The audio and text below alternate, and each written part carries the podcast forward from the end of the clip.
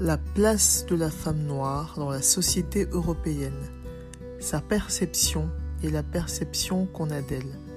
Sa vision du monde et de son avenir dans cette Europe qui désormais est une partie d'elle. Voilà quelques-uns des sujets abordés avec les invités durant ce podcast. Nos discussions vont permettre la synthèse des points de vue, mais aussi mettre en évidence l'hétérogénéité de ce groupe. Le débat promet d'être critique, inspirant, sans langue de bois, une vraie masterclass pour toute personne désireuse de faire bouger les lignes. Afropéenne.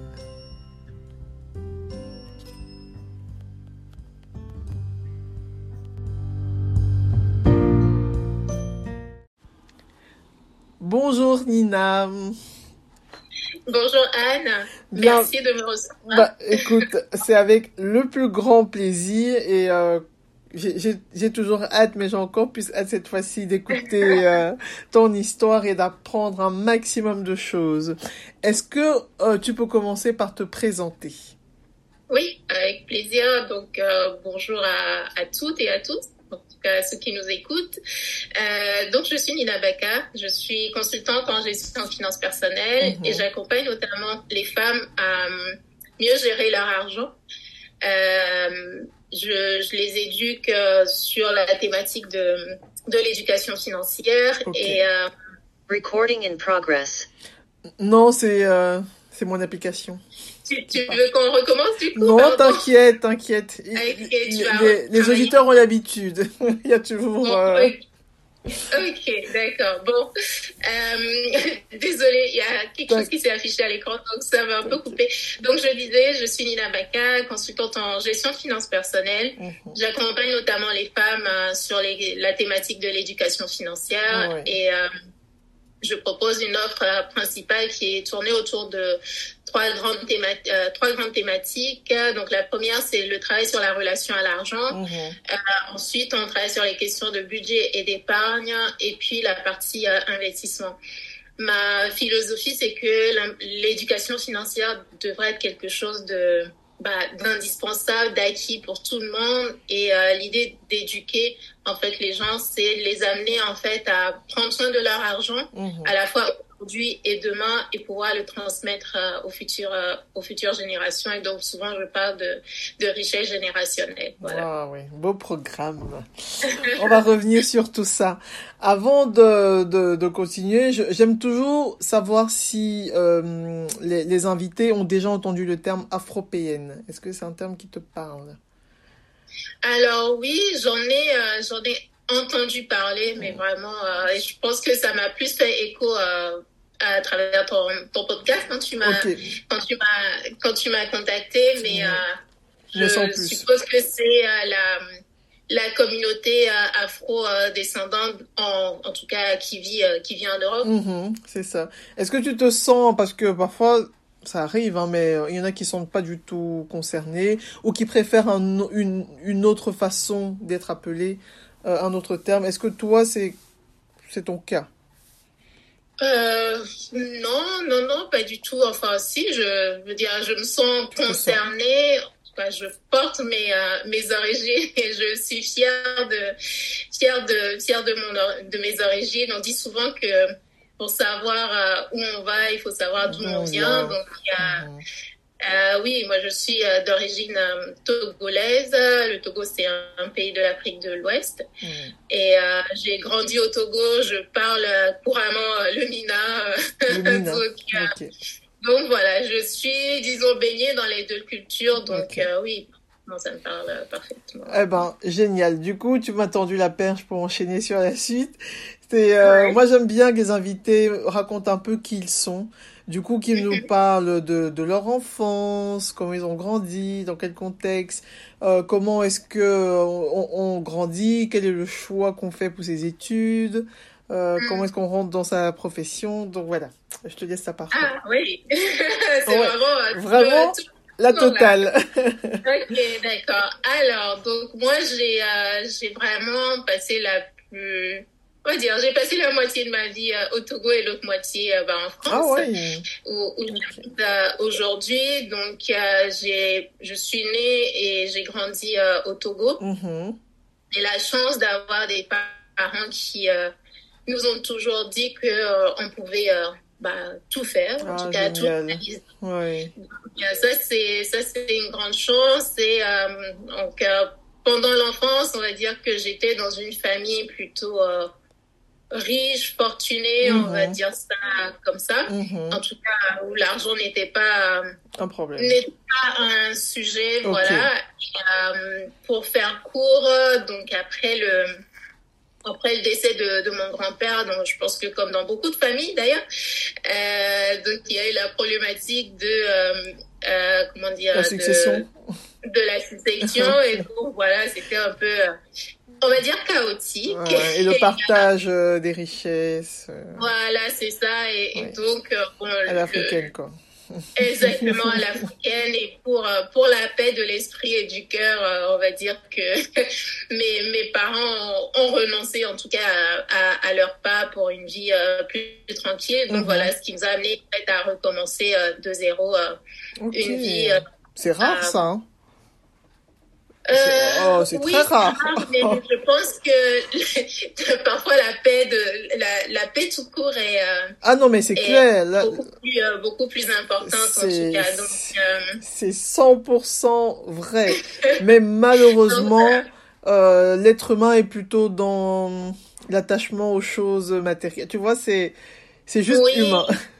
Oui, oui, oui, c'est, humain, mais après, il faut aussi se dire que bah, l'argent, ça va et ça vient, mais Ouais, on va ex- dire ouais. que pour pouvoir euh, créer de nouveau, pour pouvoir euh, construire de nouveau, bah, il faut être euh, bien soi-même. Et je pense que ça, c'est quelque chose que nos parents nous ont en tout cas inculqué, mais euh, Ouais, euh, voilà. Après, on a, a recommencé en France, mais on va dire que la, la partie où on était euh, euh, en Afrique, moi, ce que ça m'a inculqué, c'est vraiment le fait que l'argent, c'est important, en tout cas dans la vie. Et Mhm. moi, cette histoire-là, ça m'a vraiment, euh, ça m'a vraiment marqué et euh, on a beaucoup de chance d'avoir. euh, euh, avec mes sœurs, euh, je suis l'aînée d'une fratrie euh, de quatre, et donc euh, on a cette chance d'avoir des, des parents qui nous ont éduqués dans l'esprit de.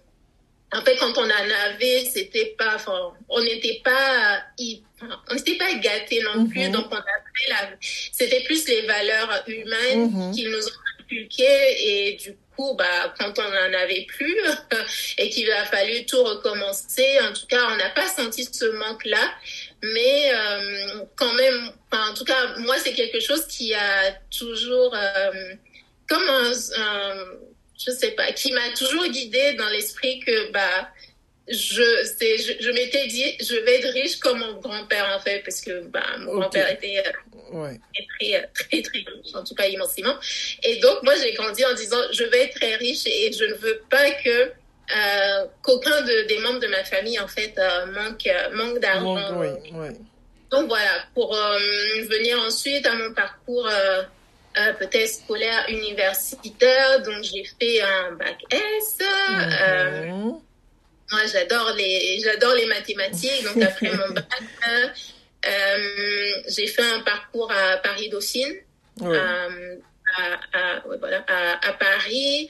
Donc, une licence en informatique et puis euh, enchaîné sur un master euh, en audit informatique. Donc, par la suite, j'ai travaillé dix ans euh, dans, dans des entreprises, en tout cas en interne, sur des questions de gestion de projet et de direction euh, de projet. Donc, euh, euh, j'ai essayé d'aller vite parce que je Non, sais pas trop t'inquiète. Ouais, euh, non, t'inquiète vraiment. va- Vas-y à Ok. ton aise. Ok, super. Donc oui, euh, c'est voilà, voilà pour mon parcours et donc c'était ça vraiment les dix dernières années où j'étais plus euh, bah, du côté informatique, du coup qui correspond Mhm. à, à mon diplôme euh, universitaire et euh, Donc tu as eu un Là- parcours assez logique. Enfin, je veux dire, tu as fait tes, tes, tes études Oui. secondaires, bon élève, euh, ça se passe bien, tu as un super bac. Tu, Oui, tu trouves tout de suite ta voie? Euh, je me suis un peu cherchée quand même. Je me suis quand même un peu cherchée parce que je pense que quand on est jeune, on sait pas Mais non, toujours on sait pas. ce qu'on veut faire. Et même, je veux dire, après, on est dans un peu dans la quête de sens en fait. Mhm. Savoir, mais en fait, est-ce que j'ai choisi le bon métier? Si j'avais pas fait ça, qu'est-ce que j'aurais pu faire d'autre? Je pense qu'on se questionne toujours. Il n'y a pas une route toute tracée.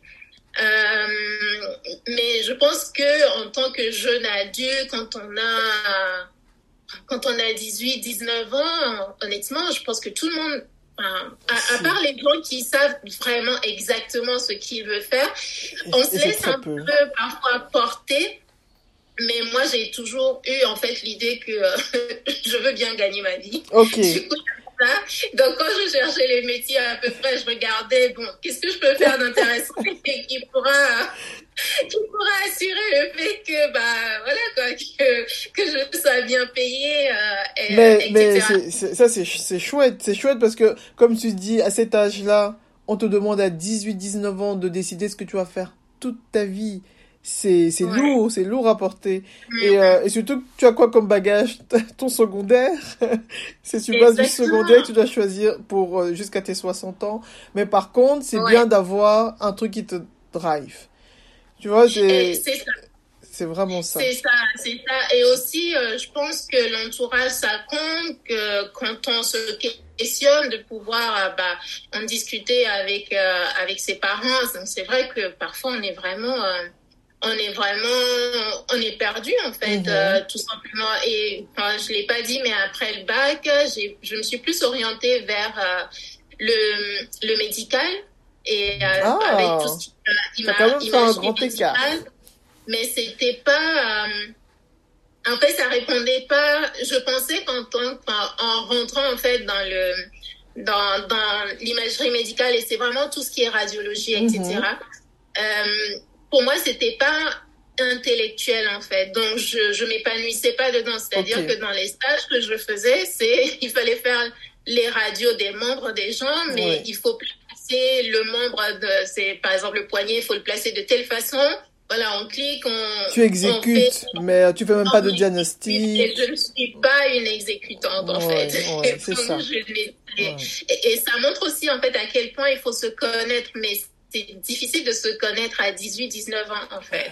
Donc voilà, j'ai, on va dire, j'ai perdu euh, un an et Mhm. puis après assez vite, je me suis réorientée euh, pour euh, vers l'informatique Mhm. parce que bon, ça résonnait plus.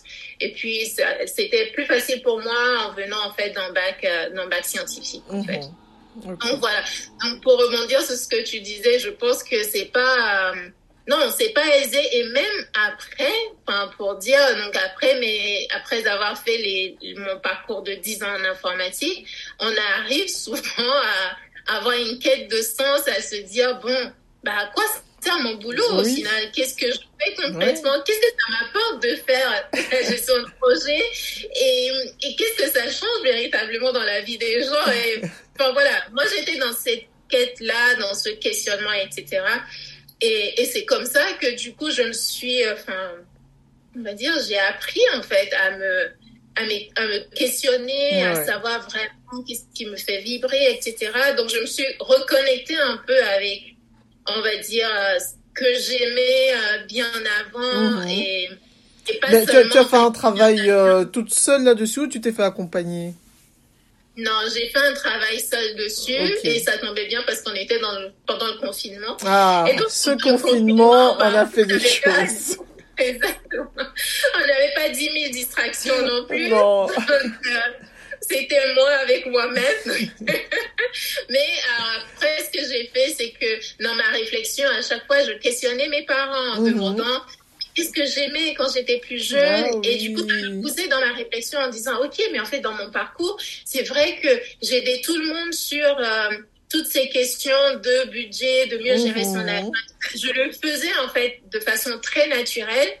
Et, euh, et parfois, en fait, c'est que ce sont les choses qu'on fait de façon naturelle. On ne soupçonne même pas, en fait, que les autres en avoir Oui, je, je lisais un truc là-dessus il y a pas longtemps. Donc c'était la différence entre les talents et les compétences.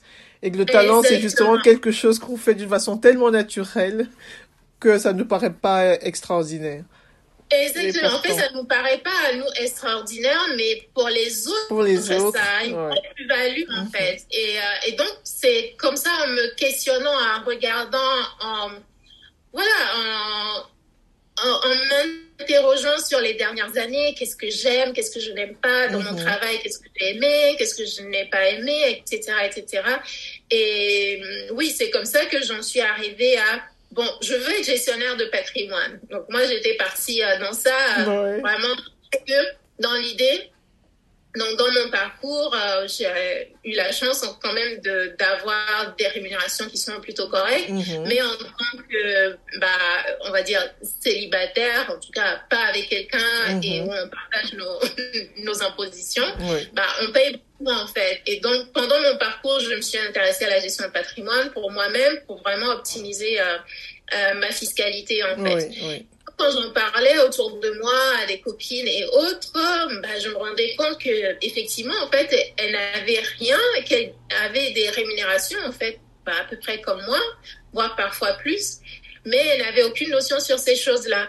Et euh, donc je me suis dit bah tiens je vais être gestionnaire de patrimoine pour pour vraiment apporter ce savoir-là et d'autant plus en fait à ma communauté parce que euh, Justement, bah, en fait, j'allais te poser la question. On pas, euh, voilà, on n'est pas vraiment sensibilisé à ça parce que, en fait, nos parents, enfin, nos parents pour la plupart sont arrivés et ils étaient plus focalisés sur bah, gérer le quotidien, mhm. gagner de l'argent. Oui, en mode survie. Et, c'était ça l'urgence en fait. Et nous, nous sommes aujourd'hui une nouvelle génération, on va dire, qui euh, qui n'est plus en fait dans cet aspect-là de on veut juste gagner. Oui, on gagne déjà bien, mais on veut également s'épanouir. Mais au-delà de ça, bah ok, on s'épanouit, on veut construire un patrimoine, mais du coup, il n'y a pas suffisamment d'informations. En tout cas, moi, j'ai pas trouvé des personnes, enfin, de, des personnes de ma communauté en fait qui évoquaient euh, ces, ces, différents sujets-là de gestion de patrimoine, de placement, d'investissement, etc. Donc mon idée initiale, c'était vraiment ok, je vais être gestionnaire de patrimoine pour répondre en fait bah, à ma communauté, ok. Et donc c'était vraiment ça, euh, c'était vraiment ça l'idée. Euh, sauf que quand j'ai commencé en fait à interroger autour de moi, quand j'ai commencé, euh, bah, j'ai vraiment commencé par mon cercle proche, hein, vraiment mes amis, etc. Et, euh, et je l'ai fait vraiment de façon euh, très spontanée. Mm. et quand j'ai commencé à les interroger, je me suis rendu compte que, mais en fait, avant de dire qu'on gère un patrimoine, il faut, avoir de l'épargne c'est ça, il faut, il faut en avoir, ou soit tous les gens à qui je disais, mais tu gagnes super bien, tu sais que tu peux faire de l'optimisation fiscale, tu peux faire ci, tu peux placer ton argent comme ça. Mais en fait, je me rendais compte que pour la plupart, bah, ils gagnaient certes très bien, mais euh, il, n'y avait pas en fait une bonne gestion de l'argent ou alors c'est vraiment des personnes qui vont peut-être gagner allez 8000 euros mais en fait à la fin du mois ils n'ont épargné que 100 euros. Mmh. Quand mmh. 8000 euros c'est même pas des c'est même pas 10% en fait. Et, euh, et donc je me suis dit ben, en fait Nina euh, peut-être dans un premier temps tu te trompes il faudrait pas aller vers la gestion de patrimoine il faut plus euh, accompagner en fait ces personnes-là sur des questions de budget, sur mmh. comment je peux optimiser euh, mon, mon, mon salaire euh, aujourd'hui, comment je fais en fait, etc. Et ensuite les amener vers effectivement, bah maintenant j'ai suffisamment d'épargne, qu'est-ce que je peux en faire Donc ça a été ça mon, ça a été vraiment ça en fait mon idée et comment ça s'est construit. Et je pense que c'est vraiment une chance de d'un peu se jeter à l'eau comme ça, de parler en fait à son public parce qu'au final, c'est vraiment le public, c'est vraiment euh, le client en fait qui définit clairement ce dont euh, il a besoin. Parce que nous, on arrive en disant, mais voilà, je vais faire ça, je fais ici Y, Z. Mais en fait, les gens, euh, ben, en fait, ils n'ont pas besoin de tout ça. Ils ont besoin de quelque chose qu'il faut aller trouver. Enfin voilà. Donc, dans mon parcours, en fait, c'est comme ça que ça s'est construit et je me suis dit, bah, je vais, je vais me placer, en fait, dans la phase amont de la gestion de patrimoine pour apporter ce plus-là. Mm-hmm. Et accompagner vraiment les gens pour aller ensuite vers la gestion de patrimoine. Donc la gestion de patrimoine, c'est quelque chose que tu fais quand même en plus si... Non, aujourd'hui non. Mmh. Euh, quand j'ai des clients qui vont avoir besoin de gestionnaire patrimoine, bah, je vais regarder euh, dans mon réseau en fait à qui je tu peux faire Avec quand même l'idée de pouvoir me former euh, ah, moi-même. Ça, ça te reste oui, oui, oui, mais j'avoue que, ben, en fait, on peut pas tout faire en même temps. Bah, et euh, il faut construire des bases en fait qui sont solides. Donc voilà. Et on peut, on peut pas se disperser non plus. À force de vouloir tout faire, bah, on a tendance à se disperser et à, et à ne pas être très bon en fait à 100% dans un domaine. Donc j'ai préféré, enfin moi ma stratégie ça a été euh, mieux me faire connaître euh, bah, dans ces trois domaines-là que j'ai mm cités. Fait, c'était les deux au départ. C'est vraiment les, les, questions de budget départ et ensuite, en fait, d'initier les personnes sur les, les questions d'investissement. D'accord. Et je me suis rendu compte, en fait, dans les accompagnements qu'au-delà, en fait, de la question de budget et d'épargne, les gens n'arrivent pas à ils n'arrivent pas à épargner, pas parce qu'ils ne savent pas faire des calculs, pas parce que euh, ils n'ont pas, genre, tout le monde sait faire euh, 100 moins 50, euh, bah, il t'en reste 50 en fait sur En réalité, c'est pas si compliqué que ça. Mais ce qui se passe en réalité, c'est qu'on a tous, tous et toutes, pardon, une histoire en fait par rapport à l'argent qui va évoquer plein de choses en mmh, fait, nos mmh. Donc, en fait, il faut aller comprendre ce qui se passe pour chacune de ces personnes-là pour se dire, mais ok, qu'est-ce qu'on va débloquer en réalité pour que les choses soient vraiment, soient possibles en fait euh, par, par la suite. Donc vraiment, c'est pour ça que j'ai vraiment rajouté le volet de relation à l'argent parce que moi, je vois la relation, le fait de comprendre en fait sa propre relation à l'argent, c'est un peu comme allez, on est sur un, un, terrain vide, en fait, on veut construire dessus, mais il faut le défricher avant. Il faut aller faire du vide, il faut comprendre, en fait, ce qui se passe pour, avant même d'aller dire, bah, ou je sais pas, peut-être qu'on veut pas construire, mais on veut planter, on va pas planter sur, euh, voilà, une terre qui n'a pas été travaillée, en mhm, fait. Mhm. Et c'est vraiment, c'est imagé, mais c'est vraiment comme ça que je vois la partie euh, relation à l'argent que Là, tu deviens presque une psy carrément quand tu te lances dans un travail comme celui-là.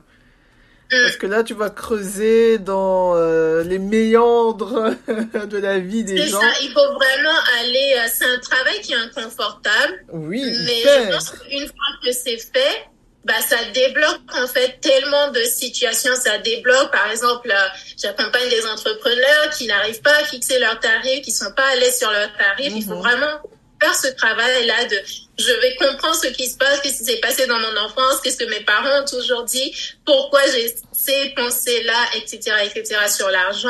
Et du coup, les choses se débloquent, en fait. Et dans le parcours aussi, on parle beaucoup de tout ce qui est euh, notion de... Euh, euh, de rémunération et d'optimisation en fait de de la négociation salariale notamment mmh, parce que moi je parle oui, je pars euh, toujours du principe que, euh, en fait, on a été trop éduqués dans le fait de, de réduire ses dépenses. En fait, à chaque fois quand on parle de budget, c'est une des raisons pour lesquelles les gens ne n'aiment pas en fait ces questions de budget parce qu'ils pensent à chaque fois se dire, enfin ils se disent, mais oui, je vais encore couper dans mes dépenses, je vais encore réduire et en fait, on ne pense jamais en fait à l'autre aspect qui est la, meilleure façon, de mon point de vue, de d'avoir plus d'épargne et du coup de réaliser ses projets, c'est d'augmenter ses revenus en fait.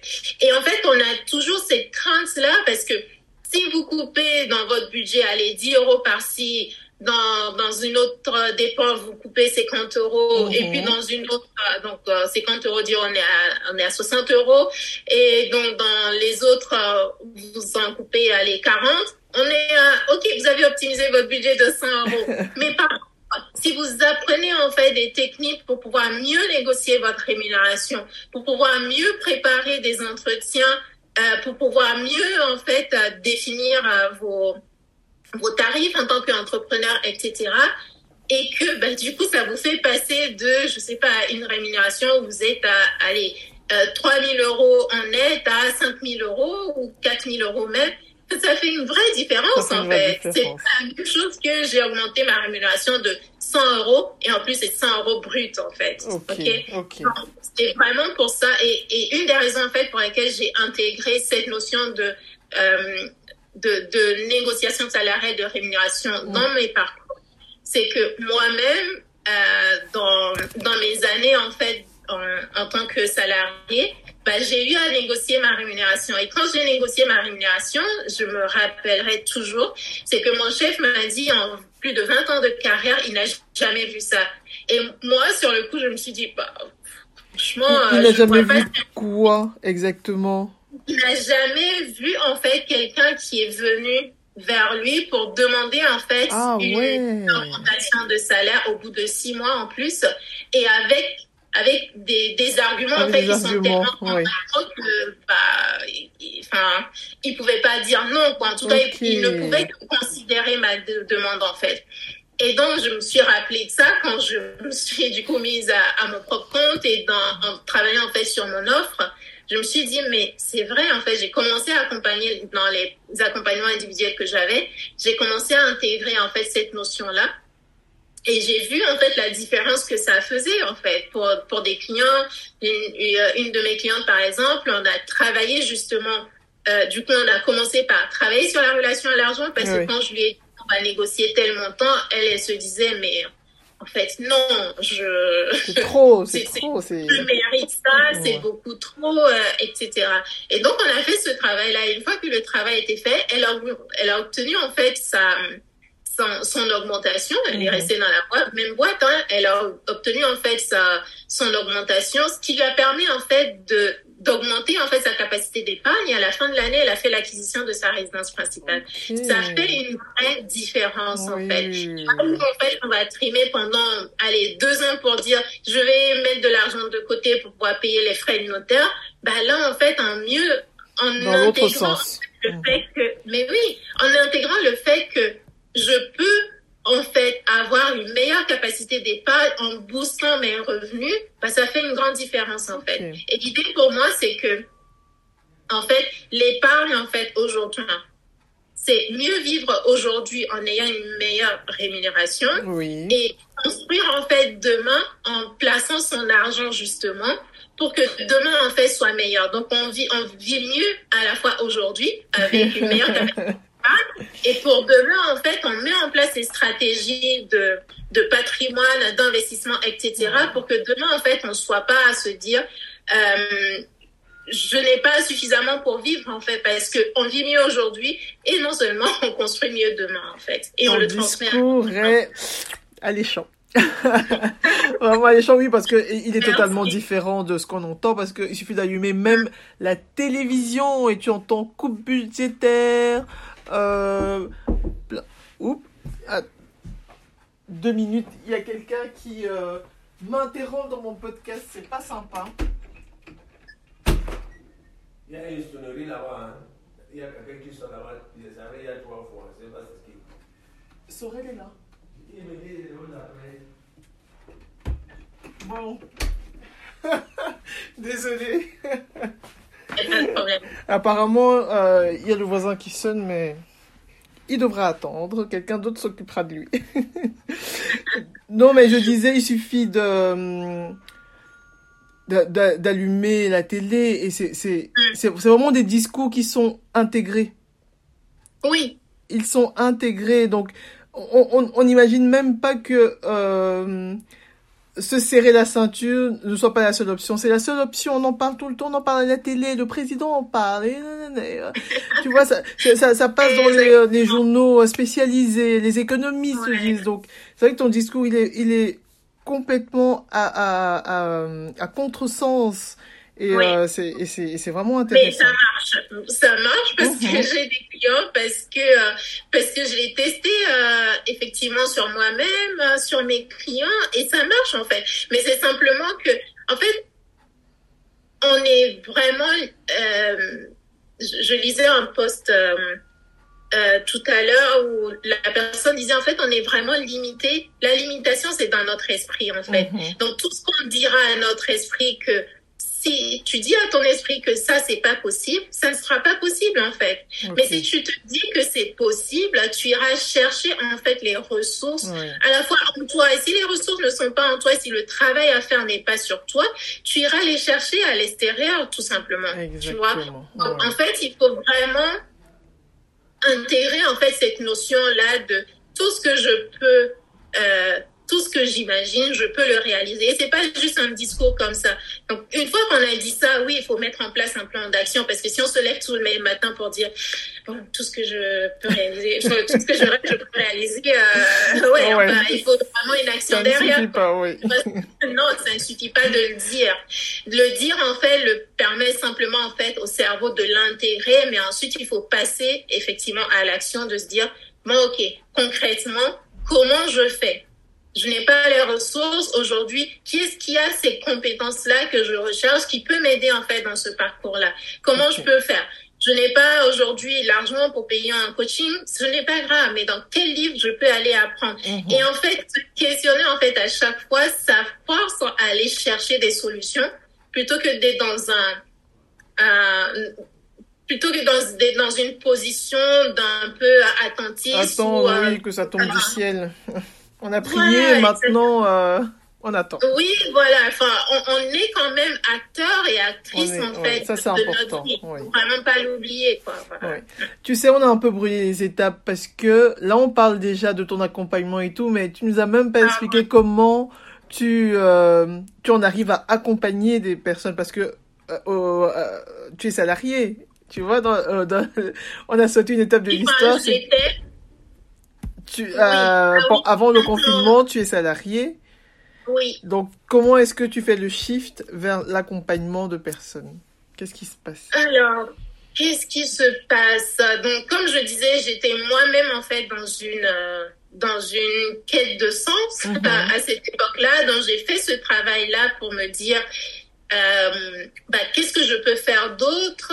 Et euh, et aussi, alors il faut euh, faut que il faut noter en fait le fait que je suis porteuse de la trépanocytose, qui est une maladie génétique des globules rouges. Et euh, donc, avec tout le stress au niveau professionnel et euh, aussi un mal-être, je ne le cache pas, entre 2018 et 2019, j'ai vraiment fait une très grosse, euh, une, une, très grosse crise. Alors, pour juste une parenthèse pour expliquer ce qu'est la drépanocytose pour les gens qui connaissent pas. Mhm. Donc, je disais tout à l'heure, c'est une maladie des globules rouges, en fait, et c'est une maladie qui est génétique. Donc, ça veut dire que il faut que chacun des parents, en fait, soit porteur d'un gène malade pour que la personne qui est malade, du coup, euh, donc, moi, en l'occurrence, soit porteuse de, de, de, malade. Donc, moi, je suis une drépanocytaire SS. Donc, en fait, c'est la forme la plus grave, en fait, de la drépanocytose qui fait que en fait, chez les, les porteurs, chez les personnes qui sont pas porteuses de cette maladie, il faut voir un peu les, les, les globules rouges, en fait. Imaginez un vaisseau sanguin, c'est un peu comme un, tuyau, d'accord? Mhm. Et imaginez maintenant les globules rouges, chez les personnes qui ne sont pas malades, les globules rouges ont une taille ronde, en fait, un peu comme une pièce de monnaie. Mhm. Et donc,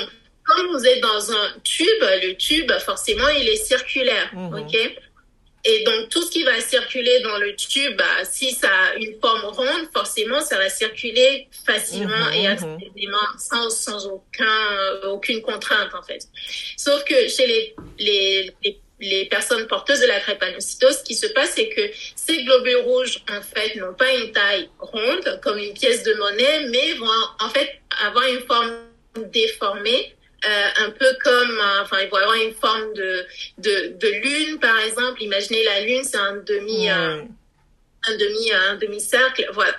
Et ce qui fait que quand ils vont circuler en fait dans les vaisseaux, ça va créer un peu comme une occlusion, oui, des agrégats, un embouteillage en fait, mmh. d'accord. Et quand il y aura cet embouteillage là, donc soit le les, les le corps n'est pas suffisamment hydraté, il y a plein plein de, de critères. Donc quand il y a cet agrégat là, quand il y a ce, cet embouteillage, on va dire, ça crée en fait, ça commence à se manifester par des douleurs en fait qui sont assez violentes. Vous pouvez imaginer quand vous casse les os euh, tout mhm, simplement mhm. sans anesthésie.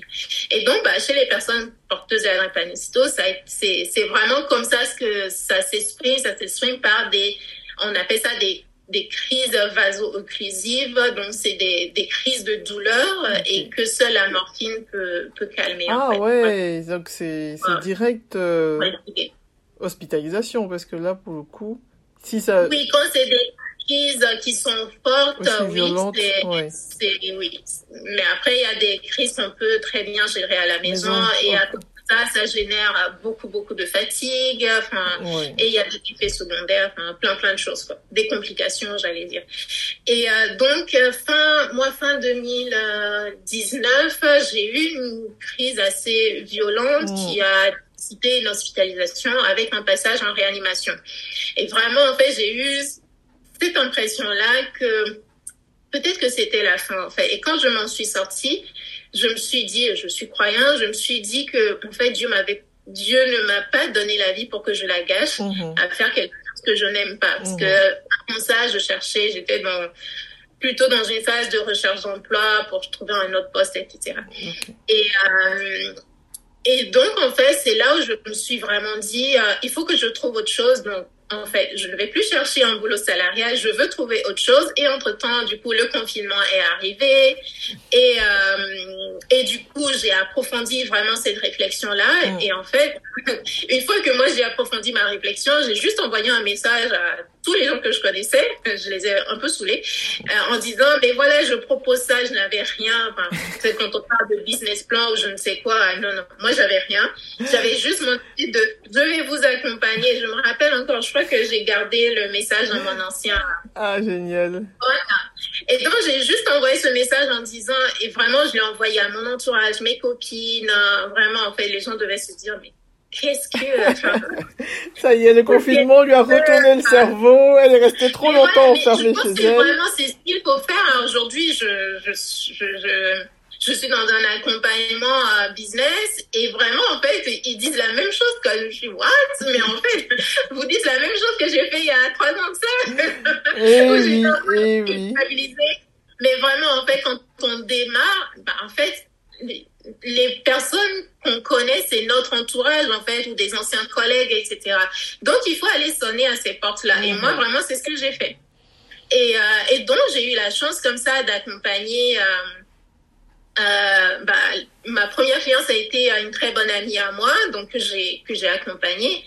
Et et j'ai un mentor aussi, du coup lui qui publie, qui est Kojo Kunake qui est coach en anglais, qui ah publie oui, sur LinkedIn. j'ai vu lui sur LinkedIn. Ouais.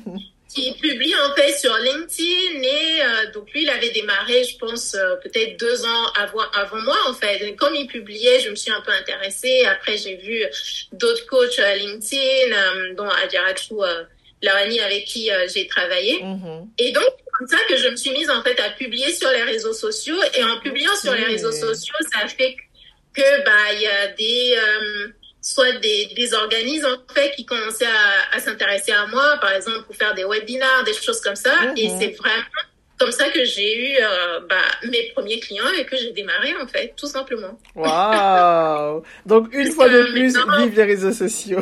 oui, bah, en fait c'est ça. Il, il faut euh, en fait, je pense qu'il faut pas subir les réseaux sociaux. Il faut vraiment les voir comme quelque chose, de, enfin, comme un plus. Et c'est après, c'est comment on va venir les utiliser. Donc, soit on est passif et on, on ne fait que consommer, mhm.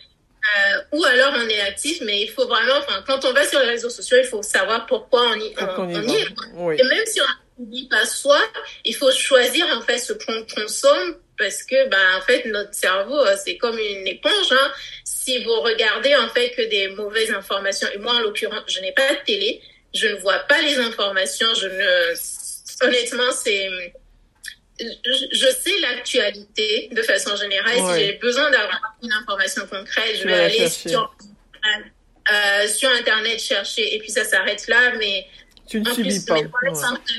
Non, mais en plus, honnêtement, mes journées sont tellement remplies, euh, parfois que non, j'ai même pas le temps et je, enfin, c'est vraiment un choix de ne pas regarder les infos parce que C'est un choix qui est partagé. Voilà. Enfin, ouais, au niveau charge mentale, c'est euh, c'est pénible. Tu te retrouves à avoir peur et tu sais même pas pourquoi en fait. Parce que le matin tu te lèves, tu vas au boulot, ben euh, tu travailles, puis tu vas, je sais pas moi, prendre tes enfants, faire tes courses, tu rentres à... et tu es inquiète. Tu vois, tu tu es inquiète. Il s'est rien passé, il y a rien, mais tu es inquiète. Et ben franchement, c'est parce que ça infuse. C'est euh, c'est du thé. Tu Ouais. tu laisses.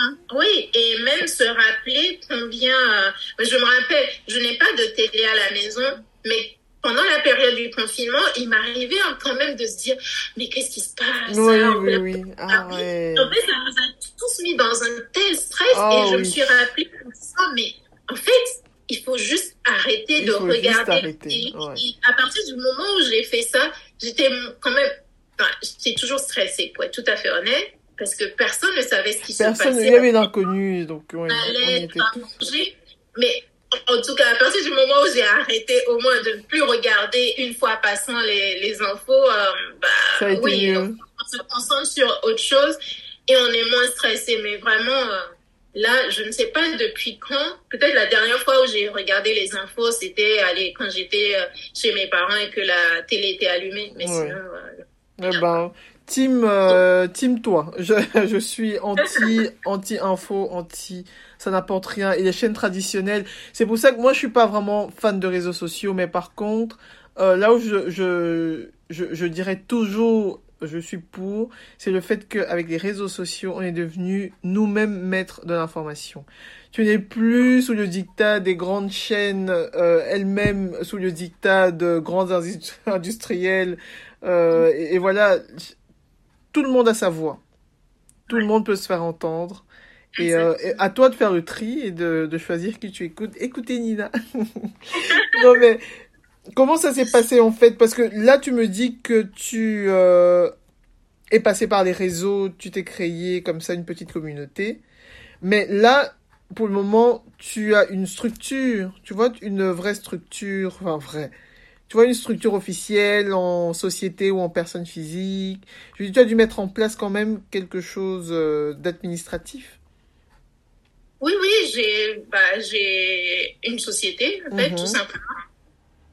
Euh, je suis accompagnée par une comptable, des avocats. Oui, voilà. enfin, c'est tout ça, quoi. Oui, le, le, le grand classique. Et euh, donc, on va rentrer dans euh, le vif du sujet, mais t'es pas obligé de répondre à tout si tu n'as pas envie. Donc, j'allais dire, par exemple, Non, mais euh, que je- là, je, je sais pas si j'ai bien compris ta question, en fait, tout à l'heure. Oui, non, non, si, si, tu, tu y as répondu. Donc, ça me permet de, de, de continuer sur ma lancée en disant, par exemple, je suis une cliente, je veux euh, contacter Nina. Euh, Donc, je la contacte soit sur les réseaux sociaux, soit sur un site internet. C'est ça, tu as... Oui, j'ai mon site internet, ninafinance.com, oui. Ok. Et donc, euh, au premier rendez-vous, par exemple, comment ça se passe? Euh, Le premier contact? alors, en fait, sur, sur mon, mon site internet, ce que j'ai fait, c'est qu'il y a un formulaire que, en général, les personnes remplissent. Mhm. Donc, parfois, il y a des gens qui vont m'écrire directement sur WhatsApp. Donc, on va dire, je vais leur poser les mêmes questions que sur le formulaire. Mais enfin, le, le formulaire, en fait, l'idée pour moi, c'est bah, de, déjà de savoir à qui, à qui je à qui je m'adresse Mhm. et surtout bah, quel est le besoin de la personne en fait. Donc il y a des personnes qui vont venir parce que euh, elles n'arrivent pas à gérer leur budget. euh, Il y a certaines, euh, ça va être euh, je gagne suffisamment mais je n'ai pas je n'ai pas d'épargne hein, Mhm. aujourd'hui. Où j'aimerais optimiser mon épargne, qu'est-ce qui peut se faire, etc. En Ok. fait. Donc, les personnes décrivent leurs leurs besoins et en général, en fonction de ce qu'ils m'expliquent, bah, si je peux les accompagner, ce que je fais, c'est que je leur propose euh, un échange téléphonique pour, euh, pour approfondir, parce que bah, parfois les les gens ne vont pas tout dire à l'écrit, Mhm. et puis ça permet aussi de savoir que de rassurer les gens parce que parfois les gens se disent mais c'est la c'est une vraie personne sur internet. C'est, c'est juste hein, mais oui c'est pour ça que je demandais est-ce que tu as une vraie société dans le sens euh, administratif? Oui, voilà oui, tu vois. une société euh, bah, qu'on bon, peut trouver en, en vrai je le sais hein je pose la question pour le podcast oui oui Sajune Ina Baka et mm-hmm. ma marque c'est Ina Finance en voilà. fait mais oui c'est pas un truc euh, sur Instagram euh, vite fait, tu vois, c'est c'est un truc structuré. Non non, voilà, je suis euh, plutôt responsable, Mhm, professionnelle mhm. et oui, enfin, en fait, quand on s'adresse à Nina Finance, enfin Nina Baka, on s'adresse à une entreprise À une entreprise. Euh, je paye la TVA, Ouais. je paye les impôts, euh, tout ce qui va avec. Et, et oui, j'ai dû aussi euh, euh, financièrement mettre de l'argent dans mon entreprise pour, Mhm. pour avoir ces structures en place parce que je suis accompagnée par des avocates. Mhm. Mais oui, petite question, euh, un comptable, ça je comprends tout de suite pourquoi. oui. Un avocat, un avocat fiscaliste, du coup. Non, même pas pas. fiscaliste. J'ai deux avocates notamment. Oui. Une avocate en propriété euh, intellectuelle. Ok. que, euh, enfin, pour, enfin, pour déjà construire ma marque et, euh, et c'est quelqu'un qui m'accompagne en fait tout au long de mon parcours. Mhm. Euh, une autre avocate qui euh, plus être, euh, qui est plus, on va dire, une avocate pour les créateurs euh, d'entreprises. Euh, et donc, dans un premier temps là, le travail que je fais avec elle, c'est plus pour tout ce qui est rédaction des conditions générales de vente, euh, des choses comme ça. Ok. Et euh, je suis amenée à travailler aussi à- avec des entreprises. Donc, ça veut dire que j'ai un contrat avec les entreprises. Oui. Et, oui. euh, donc, euh, REI les Oui. contrats, euh, enfin vérifie que tout est bien en règle. Voilà. Tu, Ouais, tu vois, parce ça. que ça, ce sont des choses, bon, toi, apparemment, ça te paraît naturel de le faire, mais je connais oui. très peu d'entrepreneurs qui, dès le début, se disent, euh, je vais euh, prendre un comptable. Bah, avocat, là, là c'est encore même très très loin, mais tu vois, qui m'ont dit, je prends un Oui. comptable, je me fais accompagner. Donc voilà, c'est vraiment chouette que tu puisses comme ça expliquer. euh, En fait, moi, mon entreprise s'inscrit dans une vision qui est claire. Ça veut Mhm. dire que j'ai pris le temps de travailler ma vision, j'ai pris le temps de savoir dans quelle direction je veux aller, euh, même si on peut toujours ajuster. Euh, j'ai un, bah, j'ai un banquier particulier avec qui je, je travaille. Mhm. Donc, en fait, c'est que euh, je me suis simplement assise et je me suis dit bon ok hein, enfin je, je me suis renseignée aussi hein, en tant que en tant qu'entreprise euh, Mais de Tu as, tu as l'air de, de faire comme si ce que tu faisais était naturel, mais je t'assure, la plupart Pour des moi, ça me entrepreneurs, paraît- oui, Ouais. et c'est dingue. Mais d'où ça te vient D'où ça te vient que ça te Ouais. paraît si naturel? Bah, d'où ça vient euh. Je je ne sais pas je me dis que je suis une entreprise et que je dois rendre des comptes et euh, et quand j'ai commencé mon entreprise je me suis formée je suis vraiment entourée d'un réseau aussi de bah, de, de femmes, de professionnels avec qui je discute. Et euh, donc, dans mon réseau, j'ai des avocates, euh, j'ai des comptables, Oui, oui, c'est ça, le réseau. j'ai des banquiers d'affaires. Oui, le réseau et Et- l'information. Tu as les deux. Tu as le réseau et tu as l'information. Je pense que ça, Oui, c'est enfin, j'ai deux. été chercher l'information Oui, parce que, encore une fois, je veux dire, je suis pas là pour m'amuser, en Mhm. fait. C'est-à-dire que quand je viens publier sur les réseaux sociaux, quand je viens parler, je parle au nom de, de mon entreprise, en Mhm, fait. mhm. J'ai la casquette de personne individuelle, mais j'ai aussi la casquette de personne morale et je ça. porte la responsabilité de mon entreprise. Donc, en fait, pour pouvoir asseoir une certaine légitimité, ça passe par beaucoup de choses. Des, le, nombre de followers sur les réseaux sociaux, c'est pas une légitimité pour moi. Peut-être que est ça tout à fait d'accord. Tu n'es Ah, pas une influenceuse. Tu es une. euh, Non, direct- ne, dirigeante plus, Je n'aime pas d'entreprise. ce terme-là. Bon, c'est vrai que les gens aiment bien utiliser ça parce que j'ai un certain nombre d'abonnés Mhm. aujourd'hui sur les réseaux. Mais en fait, je suis chef d'entreprise et je, d'entreprise. je me comporte simplement comme une chef d'entreprise, en fait. Et je me suis formée là-dessus et vraiment, euh, dans mes contacts, euh, les premières personnes, c'est un, euh, mon banquier, euh, c'est ma comptable Mhm. et c'est mes deux avocates avec qui je travaille. Ok. Ah non, c'est super. Franchement, merci pour euh, toutes ces petites précisions. Je pense que Et c'est important. bon, la gestionnaire de patrimoine, mais Mhm. bon, ça, c'est vraiment le côté, mais vraiment, oui, je pense que quand on porte une vision, on la porte pas juste comme ça. En fait, il faut aussi être, bah, se dire, oui, je porte une vision, mais au-delà de dire je porte une vision, comment ça se matérialise, hein? par quelle action, qu'est-ce que je suis censé faire, où est-ce que je dois être, etc. Et quand les gens disent non, euh, oui, ça veut dire euh, quelque chose, quoi. C'est pas parce que sérieux. C'est vraiment, c'est vraiment du sérieux. Et il faut le prendre à, à, ce niveau-là. De... Oui, oui. Et puis, euh, en fait, de façon naturelle, je suis quelqu'un de, de très rigoureuse, mhm. très responsable et, et, très sérieuse. Et je pense que ça a été toujours ça, en fait, depuis mon enfance et même dans mon parcours professionnel. Et c'est tout à fait naturel pour moi que ça s'exprime comme ça dans mon business. et ce qui définit c'est cette rigueur et cette excellence qu'on apporte aux clients. Donc, on se doit tous les jours de, en tout cas, de, de, de vibrer en fait à cette même. Allez, magnifique. Moi, je continue euh, sur ma lancée. Euh, donc, je suis ta, ta future cliente. On a eu le premier euh, contact écrit, le deuxième téléphonique. Ensuite, mhm. qu'est-ce qui se passe? Donc moi, je viens parce que je vais prendre euh, un sujet brûlant. Euh, je, je, je, suis mariée et euh, on, on, a des problèmes de couple et, et je ne sais pas très bien parce que c'est pas moi qui gère le budget. Euh, voilà. Qu'est-ce qu'on fait au troisième? Enfin, bah, en fait, pendant le rendez-vous, ce qui se passe, c'est que je présente mon, bah, mon offre, mhm. qui est du coup, euh, qui s'appelle Delight. Et Delight, c'est la lumière que j'accompagne dans les finances personnelles des gens que j'accompagne. Mhm. Quand j'ai commencé sur les c'est vraiment ma phrase. J'apporte la lumière dans vos finances personnelles. Et ça a toujours intrigué les gens. et vraiment, le nom du programme est venu euh, bah, d'une de mes clientes que j'ai accompagnée parce qu'on discutait pendant son bilan et je me disais, euh, mais il faut vraiment que je trouve un nom pour, euh, pour ce programme-là. Et c'est vraiment elle elle m'a orientée dans le choix du nom, en tout cas. Vraiment, la lumière.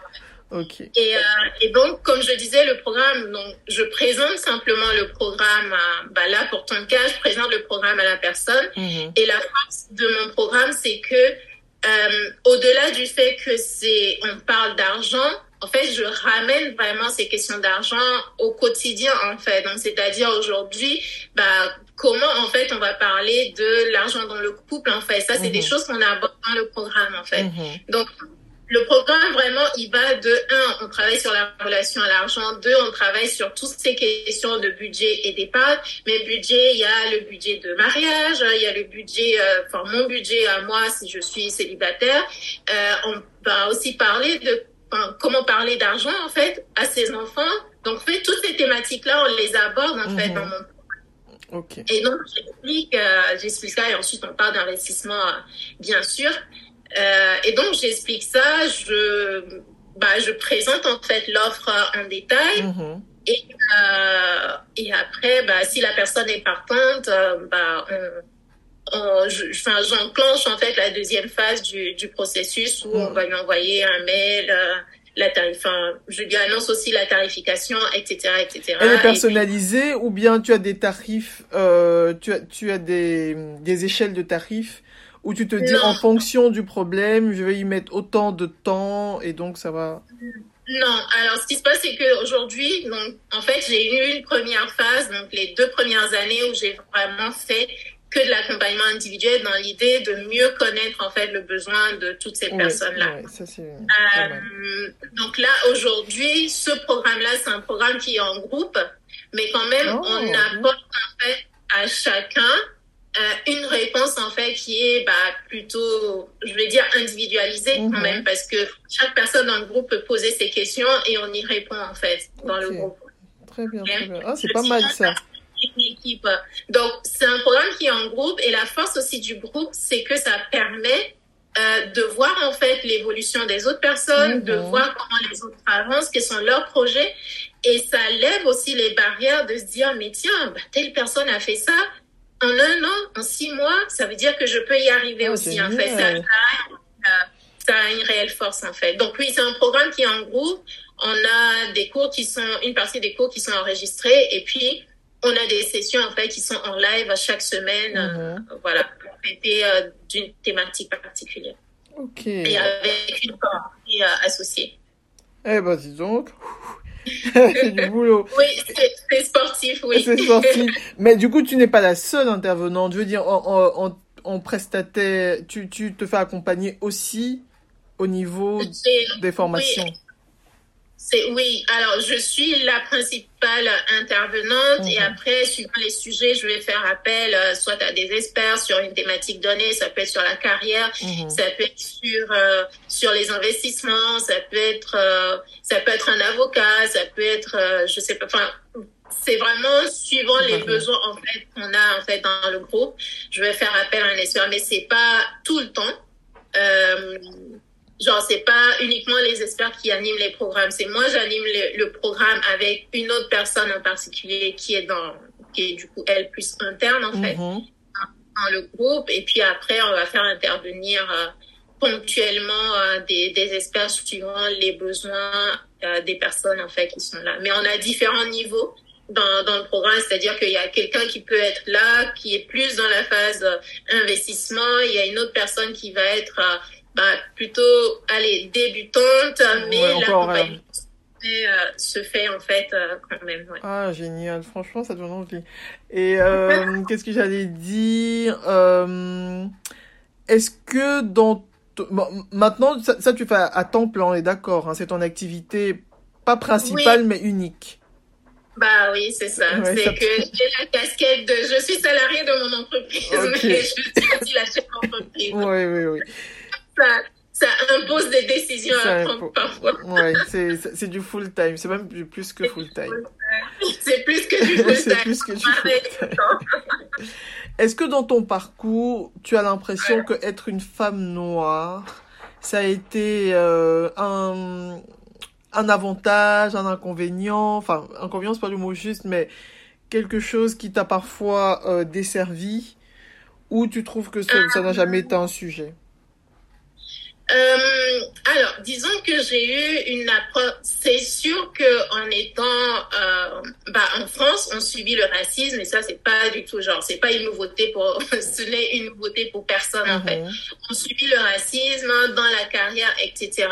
Mais après, moi, je me suis bâti un mental aussi pour, euh, genre, je me suis bâti des barrières Mhm, autour. mhm. Je remets les gens à leur place et j'ai, je pense que c'est une des choses qui me caractérise, c'est-à-dire que moi, j'explique sur les réseaux sociaux que je ne suis pas là pour, euh, pour me, pour que les gens m'aiment, en fait. Je suis là pour partager une information et, et quand je parle, je parle au nom de mon entreprise. Donc, tout ce qui est haters et tout ça, là, enfin, je n'ai aucun souci à remettre les gens en place et vraiment, euh, et ça, je, c'est pas une nouveauté euh, depuis Mhm. que je publie, ça a été Mhm. toujours ça, en fait. Donc, euh, oui, il y a de, il y a du racisme. Oui, en fait, on fait face à un plafond de verre à certains moments, mais du coup, ça demande quand même de, peut-être de se former, de parfois travailler doublement, d'oser aussi. Et moi, j'ai estimé dans ma carrière que, bah, à un moment, je suis arrivée à un certain plafond de verre.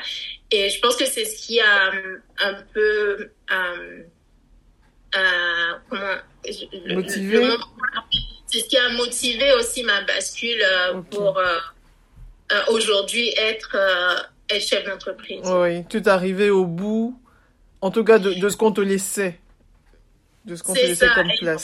ex- Exactement, oui. Donc oui, le fait, je pense pas que ce, oui, le fait d'être une femme, il faut, il faut se défendre plus, Mhm. il faut, euh, euh, C'est vrai que oui, dans, pas dans ton cas, pour, pour ce que, en tout cas pour ce que je, je vois de loin, euh, être une femme tout court, c'est déjà pour toi euh, quelque chose que tu dois euh, gérer parce que sur ton, enfin, dans tes posts où souvent Oui, tu mets en avant le, le fait que tu défends, enfin, défendre c'est pas le mot juste parce que tu, tu, tu donnes des faits. Tu donnes des faits euh, dans des situations de couple. Si on se sépare, c'est souvent la femme qui est lésée. Donc attention, préparez-vous bien. Et j'ai vu les commentaires, c'était. euh, Oui, oui, oui, tout à fait. Alors, en fait, je vais pas dire que le fait d'être euh, une femme oriente mon business autrement. En fait, je, je pense que je me suis calibrée dans un esprit de je suis chef d'entreprise avant tout, en Mhm. fait. Et après, je suis certes une femme, etc. où en fait mon approche va être sans doute différente, où je vais avoir plus d'humain, plus de douceur, etc. Mhm. Mais avant tout, ce qui me définit, c'est mon excellence et Ok. ce que je fais dans Ok. le travail. Alors après, pourquoi je parle des femmes? Parce que c'est ma cible en fait. Donc quand je viens parler des, quand je viens parler sur les réseaux sociaux, je ne vais pas juste venir et je parle. Je parle dans une stratégie en fait. Je parle.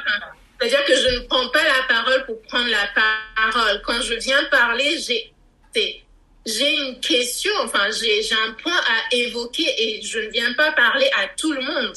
je parle à ma cible et ma cible, c'est 90% les personnes qui prennent mes programmes, bah, c'est 90% de femmes.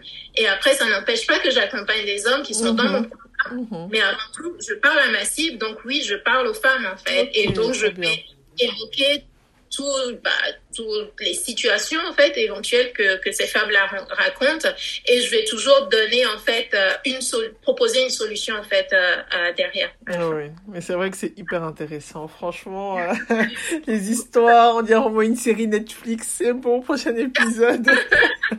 Il faut Ouais, parfois c'est c'est long à faire, mais il faut toujours trouver.